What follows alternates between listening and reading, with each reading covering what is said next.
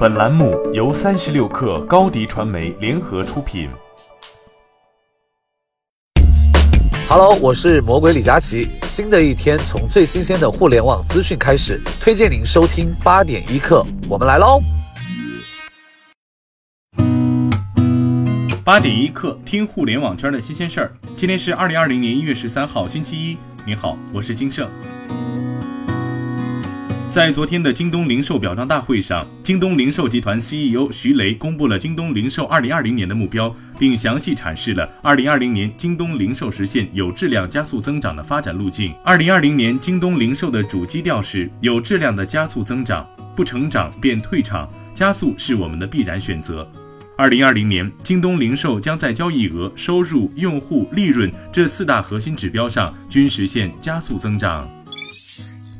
北汽新能源总经理郑刚加盟华为，终于有了实锤。在上周末举行的中国电动汽车百人会上，郑刚以华为智能汽车解决方案 BU 首席战略官的身份出席了圆桌论坛。去年十一月，外界传出原北汽新能源总经理郑刚将加盟华为，当时华为官方并未对外确认。智能汽车解决方案 BU 是华为新成立的部门，是华为五大业务部之一，主要执行面向智能网联汽车的战略。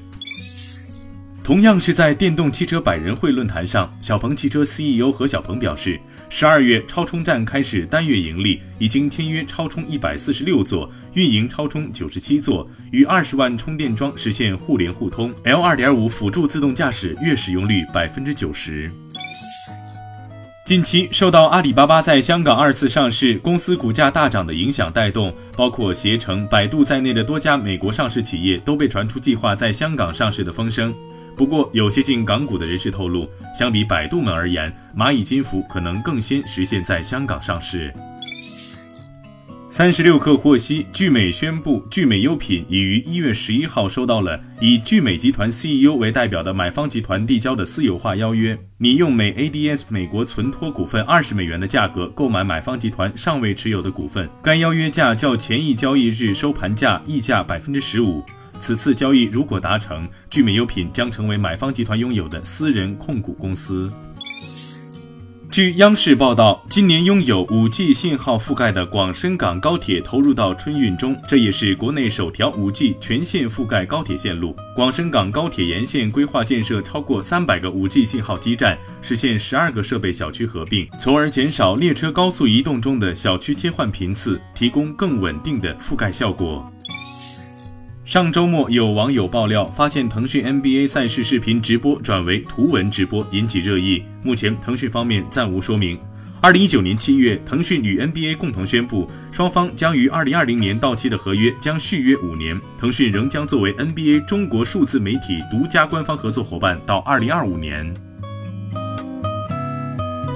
八点一刻，今日言论：中国科学技术协会主席万钢明确建议，把氢能纳入国家能源战略体系，明确氢能在能源体系当中的定位，特别是要开发氢能和水电、风电、光伏发电互相补充的全套体系。马斯克近日在社交平台 Twitter 上说，特斯拉车型的完全自动驾驶功能很快就会推出，同时他还表示，完全自动驾驶功能同样非常宝贵。它能为特斯拉增加数万美元的价值，并且搭载完全自动驾驶的特斯拉车型还可通过特斯拉网络出租车服务为车主赚钱。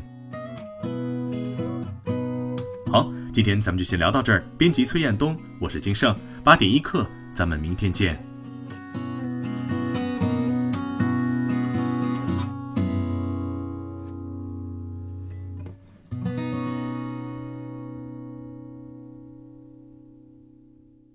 欢迎加入三十六氪官方社群，添加微信 baby 三十六氪 b a b y 三六 k r，获取独家商业资讯，听大咖讲风口，聊创业，和上万客友一起交流学习。